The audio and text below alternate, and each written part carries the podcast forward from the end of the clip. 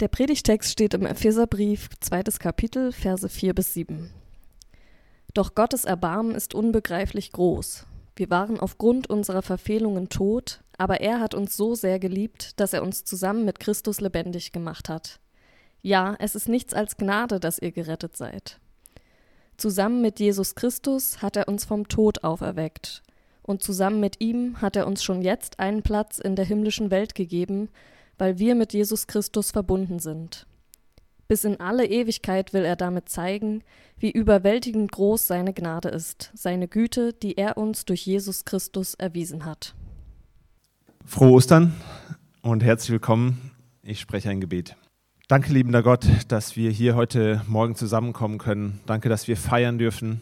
Danke, dass wir feiern dürfen mitten in all dem, was uns vielleicht sonst auch noch beschäftigt, was uns nachhängt, wofür wir vielleicht nicht dankbar sind. Aber danke, dass du da bist und dass wir auf dich hören können, dass wir dir begegnen können, dass wir mit dir unterwegs sein können und wie gesagt, dass wir dich feiern können heute. Ich bitte dich auch für die Gedanken jetzt in der Predigt, äh, dass du uns ansprichst, dass du uns begegnest. Und äh, ja, danke, dass wir damit rechnen dürfen. Amen. Wir haben uns in der Vorbereitung äh, dieses Jahr auf Ostern mit dem Thema Dankbarkeit beschäftigt. Es ist vielleicht schon ein bisschen durchgeklungen und äh, wir haben Danke gesagt für alle möglichen Dinge. Wir haben Danke gesagt für die kleinen alltäglichen Dinge, die uns begegnen, mit denen Gott uns, glaube ich, auch beschenkt. Wir haben Danke gesagt, dass wir einander haben, dass wir auch äh, zusammen unterwegs sein können, dass Gott uns, glaube ich, auch im Gegenüber immer wieder begegnet. Wir haben Danke gesagt dafür, dass Gott uns selbst auf wunderbare Art und Weise in seinem Bild geschaffen hat. Und wir haben zuletzt sogar Gott dafür gedankt, äh, dass er ein Gott ist, dem unser Leid, unser Schmerz nicht fremd ist und dass wir ihm sogar darin begegnen können, weil er eben selbst gelitten hat und äh, mit uns leidet. Wir haben überall da in diesen Punkten Gott Danke gesagt und versucht, unsere Hände so ein bisschen zu öffnen, unsere Herzen auch so ein bisschen zu öffnen um das Gute zu empfangen, was Gott, glaube ich, für uns hat und womit er uns beschenken will. Und heute an Ostern kommt äh, sozusagen das großartigste Geschenk, die Kirsche oben auf der Torte, äh, das ganz Wunderbare, äh, was wir feiern können, nämlich die Auferstehung. Äh, und mit der Auferstehung für uns, glaube ich, auch ein neues Leben. Ja, Gott, Gott beschenkt uns mit einem neuen Leben und das feiern wir heute. Und das steht so eben auch im äh, Predigtext. Ich will das nochmal kurz vorlesen, wie äh, Christian das gerade schon äh, gelesen hat. Dass Gott uns zusammen mit Christus lebendig gemacht hat. Dass mit Christus auch wir vom Tod auferweckt sind. Ja, das, das bedeutet, dass wir teilhaben an dieser Auferstehung von Jesus. Durch den Glauben haben wir ein neues Leben. Das ist die Aussage hier im Text. Oder nochmal äh, anders formuliert, mit anderen Worten gesagt, äh, an die Auferstehung zu glauben. Da geht es nicht nur, äh, nicht nur darum, äh, an irgendwie eine historische Tatsache zu glauben, so wie wir vielleicht glauben, dass äh, Cäsar ungefähr 80 äh, Jahre vorher ähm, den Rubikon mal überschritten hat oder so und dann äh, trinken wir unseren Kaffee aus und machen weiter im Text. Ja, ist nicht nur irgendwie so ein Fun Fact, sondern durch den Glauben an die Auferstehung haben wir Teil an ihr. Das verändert uns, das prägt uns und das prägt auch unser Leben hier und heute wie wir durch den Tag gehen. Und äh, ihr findet in eurem Programmheft äh, vorne als Text zum Nachdenken einen Text von äh, C.G. Jung, dem großen Begründer der analytischen äh, Psychologie. Und äh, der hat was gesagt, was finde ich sehr, sehr gut dazu passt, ähm, ein bisschen allgemeiner formuliert. Und ich möchte euch das kurz vorlesen. Der sagt, die entscheidende Frage für den Menschen ist, bist du auf Unendliches bezogen oder nicht? Das ist das Kriterium seines Lebens. Nur wenn ich weiß, dass das Grenzenlose das Wesentliche ist, verlege ich mein Interesse nicht auf Futilitäten und auf Dinge, die nicht von entscheidender Bedeutung sind. Wenn ich es nicht weiß, so insistiere ich darauf, um dieser oder jener Eigenschaft willen, die ich als persönlichen Besitz auffasse, etwas in der Welt zu gelten. Also vielleicht wegen meiner Begabung oder meiner Schönheit. Und je mehr der Mensch auf falschem Besitz insistiert und je weniger das Wesentliche für ihn spürbar ist, desto unbefriedigender ist sein Leben. Er fühlt sich beschränkt, weil er beschränkte Absichten hat und das schafft Neid und Eifersucht. Wenn man versteht und fühlt, dass man schon in diesem Leben an das Grenzenlose angeschlossen ist, ändern sich Wünsche und Einstellungen. Letzten Endes gilt man nur wegen des Wesentlichen. Und wenn man das nicht hat, ist das Leben vertan. Auch in der Beziehung zum anderen Menschen ist es entscheidend, ob sich das Grenzenlose in ihr ausdrückt oder nicht. Und C.G. Jung spricht hier sehr allgemein irgendwie vom Unendlichen, vom Grenzenlosen. Ähm, das fasst er, glaube ich, auch ganz bewusst so weit. Aber ich will das heute Morgen mal ganz konkret auf, die ewige, auf das Ewige, auf das Unendliche, auf das grenzenlose Leben beziehen, was Gott uns schenkt, was Jesus durch seine Auferstehung für uns möglich gemacht hat und woran wir, glaube ich, teilhaben. Und ich glaube, wenn wir, wenn wir durch den Glauben eben daran teilhaben, wenn das was ist, was für uns spürbar ist, was wir fühlen können, dann kann das auch prägen, wie wir so unsere Tage angehen, wie wir unsere Entscheidungen treffen, wie wir miteinander umgehen, wie wir unser Leben gestalten. Einfach alles. Und ich sehe das nicht als so einen einfachen rationalen Prozess irgendwie so in dem Sinne, wir gehen irgendwie durch unseren Tag, vielleicht geht irgendwas schief, vielleicht ähm, ärgern wir uns über irgendwas und dann, ah, plötzlich fällt es mir wieder ein, Jesus ist auferstanden und sofort ist alles gut, wie mit einem Fingerschnipsen. So einfach funktioniert das nicht, so geht es nicht.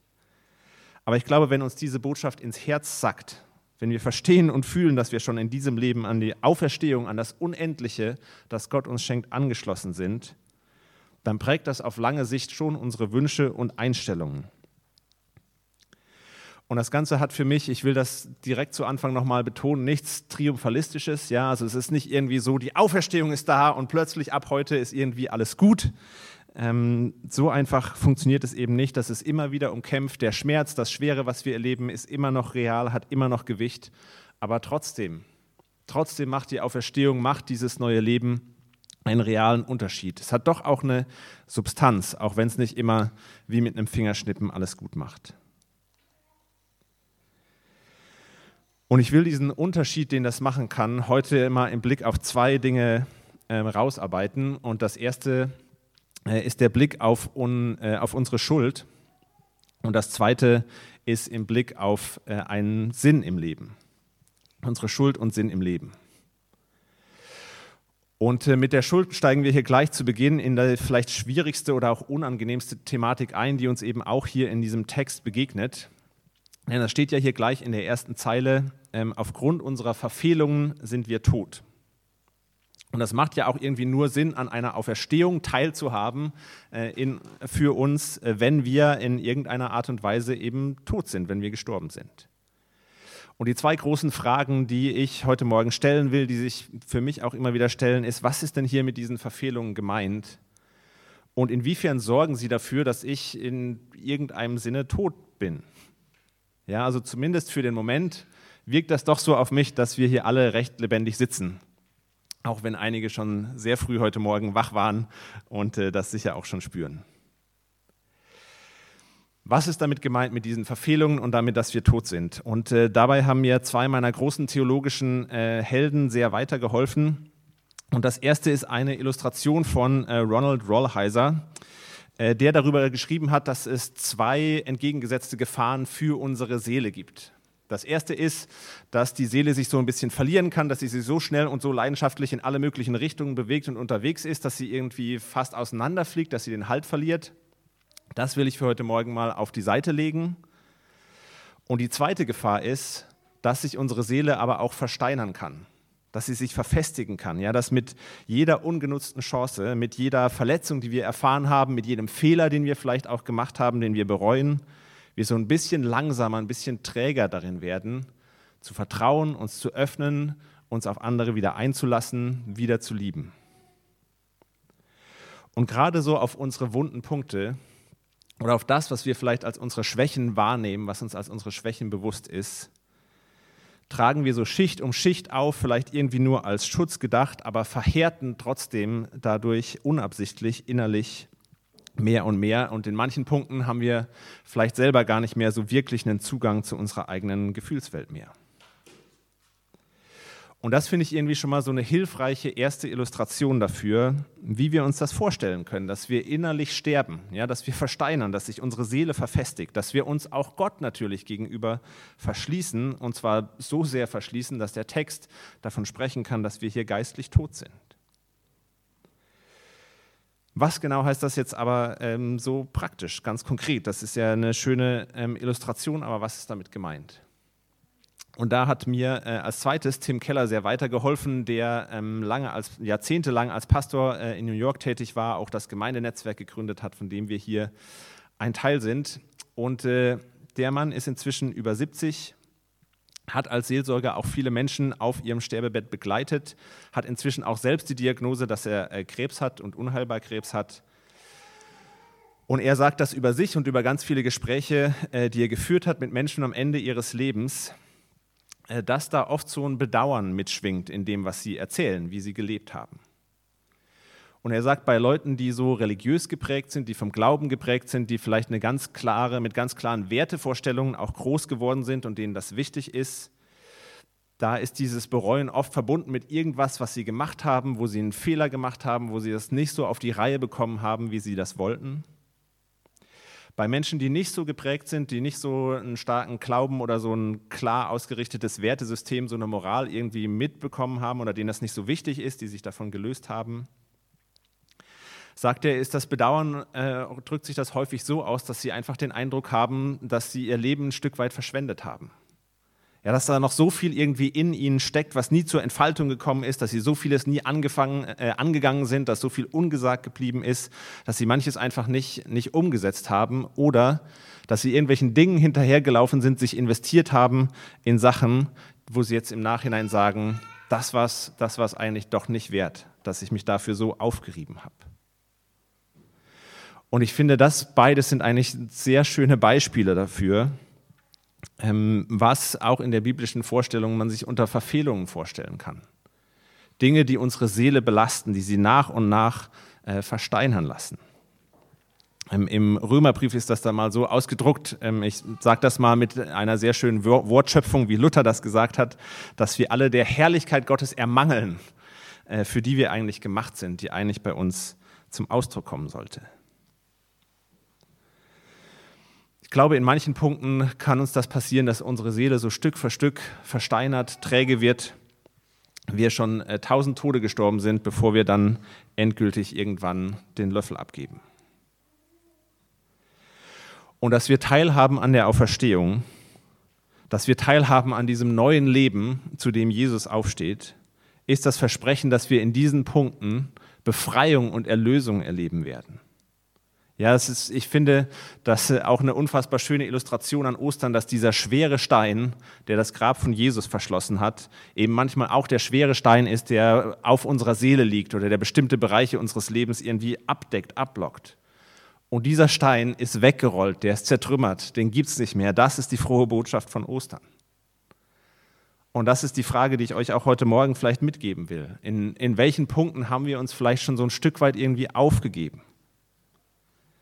Vor welche Empfindung, was, was in uns drinsteckt, haben wir so einen, so einen schweren Stein irgendwie gerollt. Das haben wir irgendwie beerdigt und versteckt wollen, dass es niemand sieht und uns selber überhaupt gar nicht mehr bewusst ist. Welche innere Last tragen wir vielleicht schon jahrzehntelang mit uns rum? Dafür gibt es Hoffnung. Dafür gibt es neues Leben. Davon werden wir befreit. Da kann wieder Bewegung reinkommen. Und ich betone das gerne an dieser Stelle nochmal, so wie ich das eingangs schon gesagt habe. Das hat nichts Triumphalistisches von, ah, Jesus ist auferstanden und all diese Dinge, die schwer sind, die mich belasten, sind plötzlich mit einem Mal irgendwie weg. So meine ich das nicht. Aber es lohnt sich, diese Dinge anzugehen. Es lohnt sich, sich zu wagen, diesen Stein ein Stück weit auf die, äh, auf die Seite rollen zu lassen. Es lohnt sich, Schicht um Schicht Dinge vielleicht wieder abzugraben, Gefühle wieder loszulassen, sich auf die Suche nach ihnen zu machen, auch wenn wir dabei nur minimale Fortschritte oder gar keine wahrnehmen. Ja, das Gespräch zu suchen lohnt sich, die Therapie lohnt sich, Hilfe anzunehmen lohnt sich. Wir sind tot in unseren Verfehlungen, aber wir haben auch Teil an der Auferstehung und darin liegt so eine Hoffnung, auf ein neues Leben, das wir erleben werden. Ein weiterer Aspekt davon, ähm, was es bedeutet, dass wir teilhaben an der Auferstehung, ist, dass es uns, glaube ich, Sinn und Richtung in unserem Leben geben kann. Und ich will da auf einen Satz aus äh, Vers 6 hier eingehen, in dem es heißt, Gott hat uns schon jetzt einen Platz in der himmlischen Welt gegeben. Ich finde, das ist ein sehr seltsamer Satz, einen, den man vielleicht auch deswegen überliest, weil man auf Anhieb nicht so viel damit anfangen kann. Ja, wir haben einen Platz jetzt schon in der himmlischen Welt eingenommen. Habt ihr euch irgendwie schon mal eine Vorstellung davon gemacht, was das bedeuten könnte, wie das aussehen könnte, ja, in einer Form, die vielleicht so ein bisschen über das Engelchen, das mit der Harfe auf der Wolke sitzt, hinausgeht? Ja, was soll das heißen? Und um den Unterschied deutlich zu machen, den die Auferstehung, der Glaube an die Auferstehung an dieser Stelle machen kann, will ich zuerst mal kurz ein Beispiel dafür machen, wie man sich so eine Jenseitsvorstellung oder wie so eine Jenseitsvorstellung aussehen kann, wenn man diesen Glauben eben nicht hat, wenn man diese Hoffnung eben nicht hat. Das ist schon ein etwas äh, älteres Beispiel von einer jungen Berliner Schauspielerin und Produzentin äh, aus einem Zeitartikel von 2017. Und äh, in dem Artikel geht es darum, dass es ihr wichtig ist, sich bewusst mit dem Tod auseinanderzusetzen und äh, sie deshalb ehrenamtlich äh, als Sterbebegleiterin in einem Hospiz mitarbeitet. Das finde ich ganz großartig, super reflektiert, ähm, ganz, ganz toll. Und über ihren eigenen Tod sagt sie dann, äh, ich zitiere, am schönsten wäre es, wenn sich ein Baum die Nährstoffe aus meinem Körper zieht. Ich glaube nicht an Gott, aber wir kommen doch alle aus dem Kreislauf der Natur. Zu wissen, in diesem Baum sind dann Teile von mir, das finde ich eine schöne Vorstellung. Und ich finde, das klingt erstmal richtig schön. Ja, wir sind irgendwie so Teil von so einem größeren Kreislauf des Lebens, irgendwie Teil von was, äh, was über uns hinausgeht. Und äh, irgendwie in irgendeiner Form in einem Baum oder einem anderen Lebewesen geht es dann auch mit uns, für uns irgendwie weiter. Und das ist auch so eine weit verbreitete Vorstellung, äh, die findet sich schon im Hinduismus so, ja, der kleine Tropfen meiner Seele kehrt irgendwie zurück ins unendliche Meer des Seins und nimmt dann in irgendeiner anderen Form vielleicht wieder Gestalt an.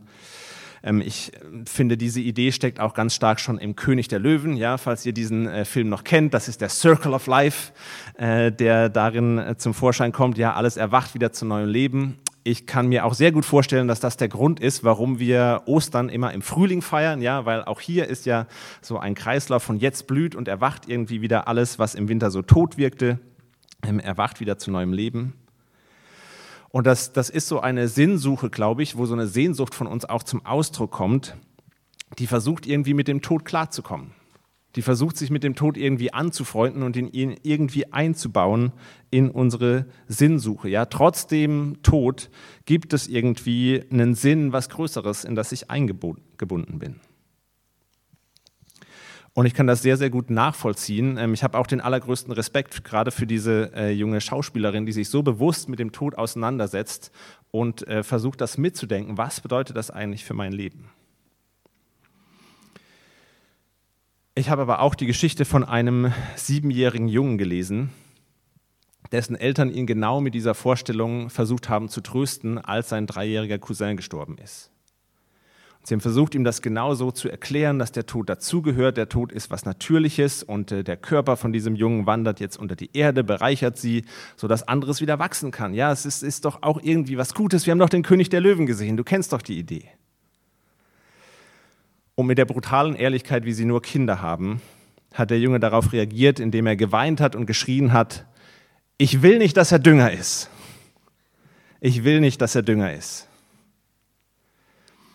Und wenn ich an die Menschen denke, die ich liebe, ja, in ihrer Einzigartigkeit, in ihrer Schönheit, in ihrer Komplexität auch, wenn ich auch ganz äh, eigennützig an das denke, wo und wie ich Herzblut und Energie und mich mit meiner Leidenschaft in diesem Leben schon investiert habe, dann will und dann kann ich mir das auch irgendwie nicht vorstellen, dass all das irgendwie in so einem unpersönlichen Nichts sich auflöst und in irgendeiner komischen Form einfach weitereiert.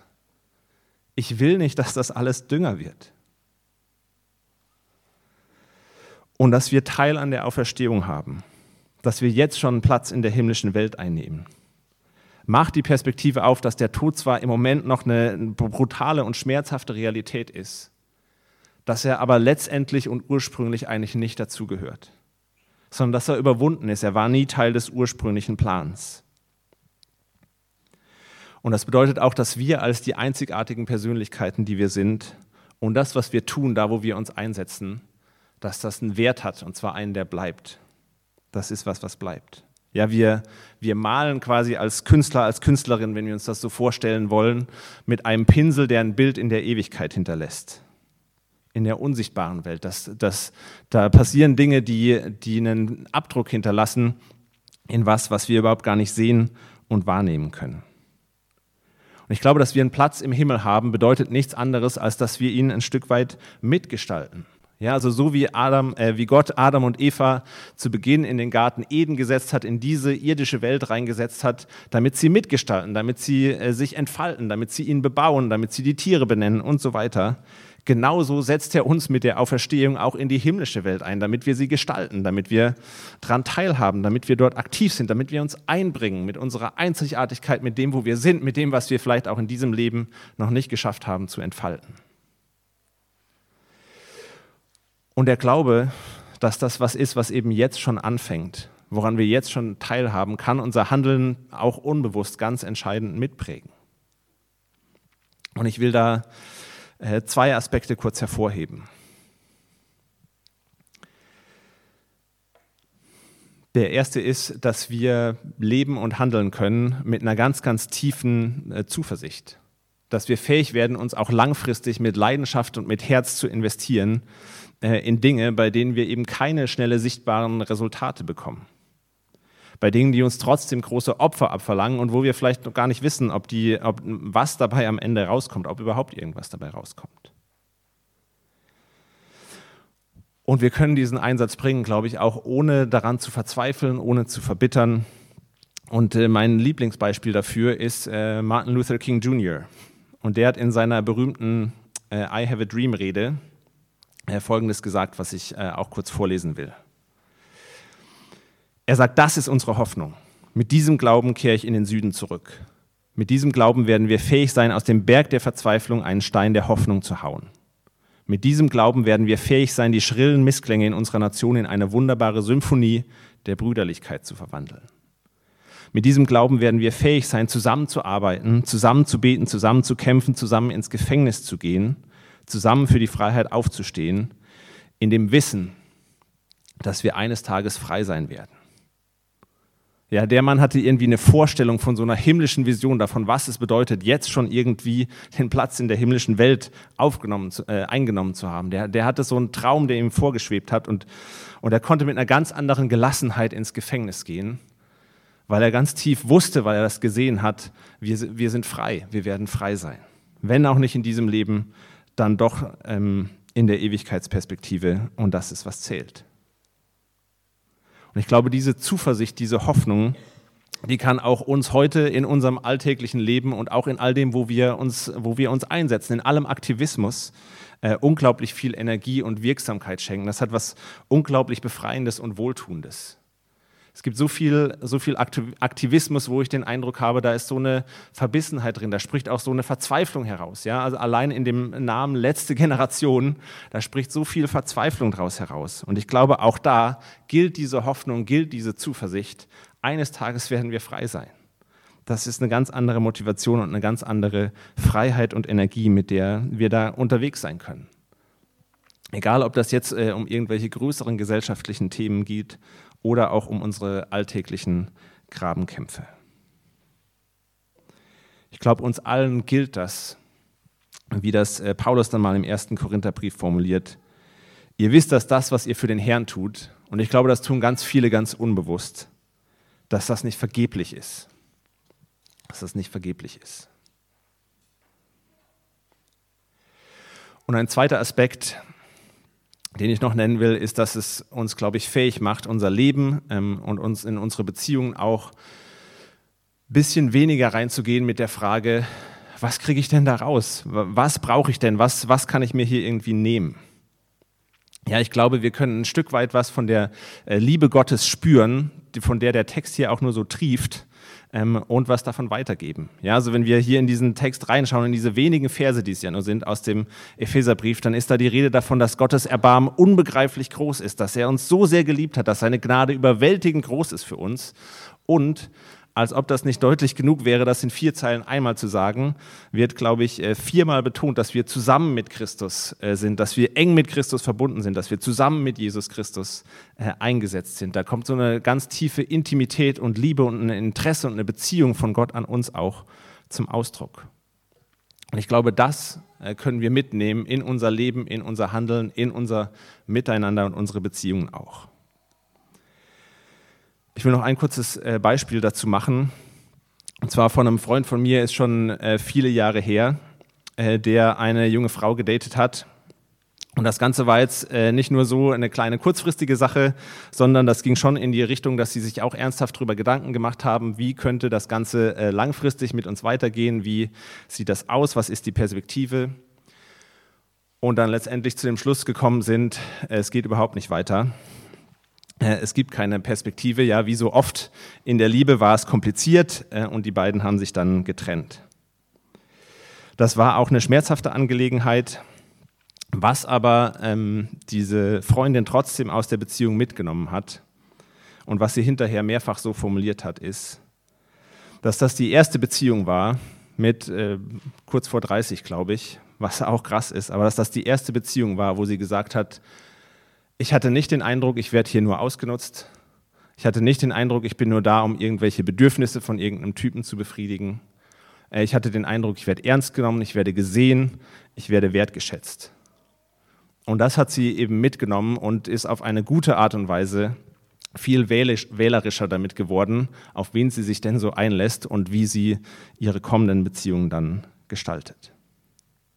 Ja, es ist keine Geschichte, die hier schon auf der Erde irgendwie ein Happy End hatte, aber so als neutraler Beobachter in dem Fall würde ich sagen, da ist was durchgesickert von dieser himmlischen Liebe, die Gott für uns hat und die so wohltuend ist und die wir hier eben auch weitergeben können. Ja, das sind die Dinge, die jetzt schon möglich sind und wie uns das, äh, dieser Glaube an die Auferstehung, auch ohne dass wir es merken, prägen kann und uns ganz anders in Beziehungen reingehen lassen kann. Und das meine ich jetzt natürlich auch nicht nur äh, bezogen auf irgendwelche romantischen Beziehungen oder so, sondern auch in Freundschaften gegenüber ähm, ja, Menschen, von denen wir vielleicht äh, wissen, dass sie nur eine sehr begrenzte Zeit in unserem Leben sein werden. Vielleicht sind sie nur für ein paar Jahre in Berlin, vielleicht nur für ein paar Wochen, vielleicht haben wir nur das eine Gespräch. Aber da kann das mit reinwirken, da können wir das auch mit ausstrahlen und uns ganz anders darauf einlassen.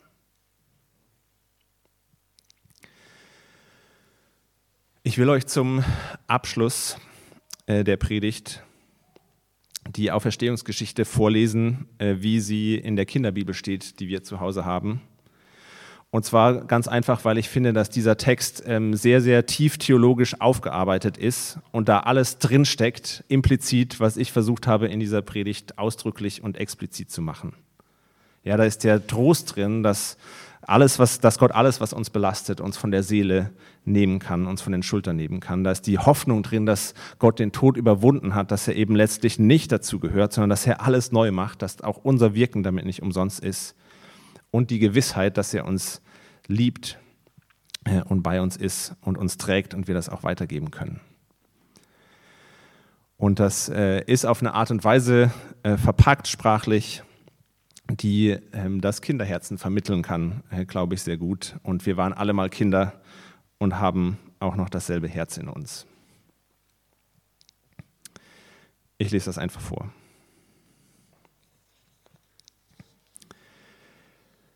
Die Freunde von Jesus waren unendlich traurig. Sie würden ihren besten Freund nie wiedersehen. Wie hatte das passieren können? War Jesus doch nicht der versprochene Retter, der König, den Gott schicken wollte, so hätte es nicht enden dürfen. Das stimmte, aber wer hatte denn auch gesagt, dass die Geschichte hiermit schon zu Ende war? Kurz vor Sonnenaufgang am dritten Tag schickte Gott ein Erdbeben und einen Engel vom Himmel. Als die Wachen am Grab den Engel sahen, fielen sie vor Angst einfach um. Der Engel rollte den schweren Stein zur Seite, setzte sich darauf und wartete.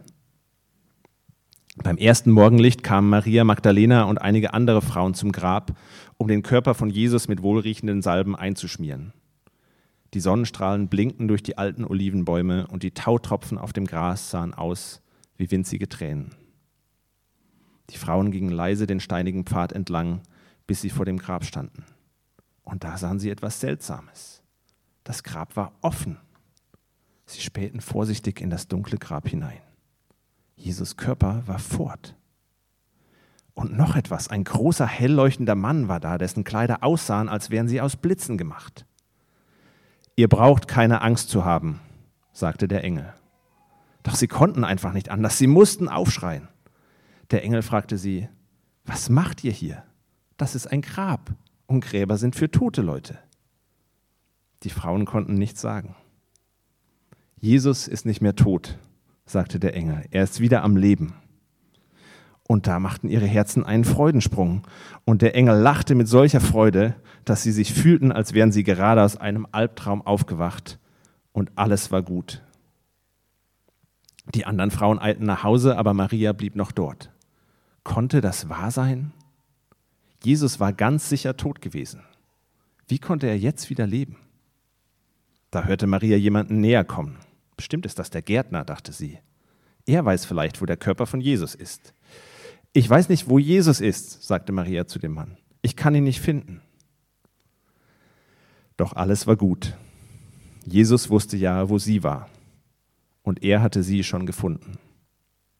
Maria, sagte er.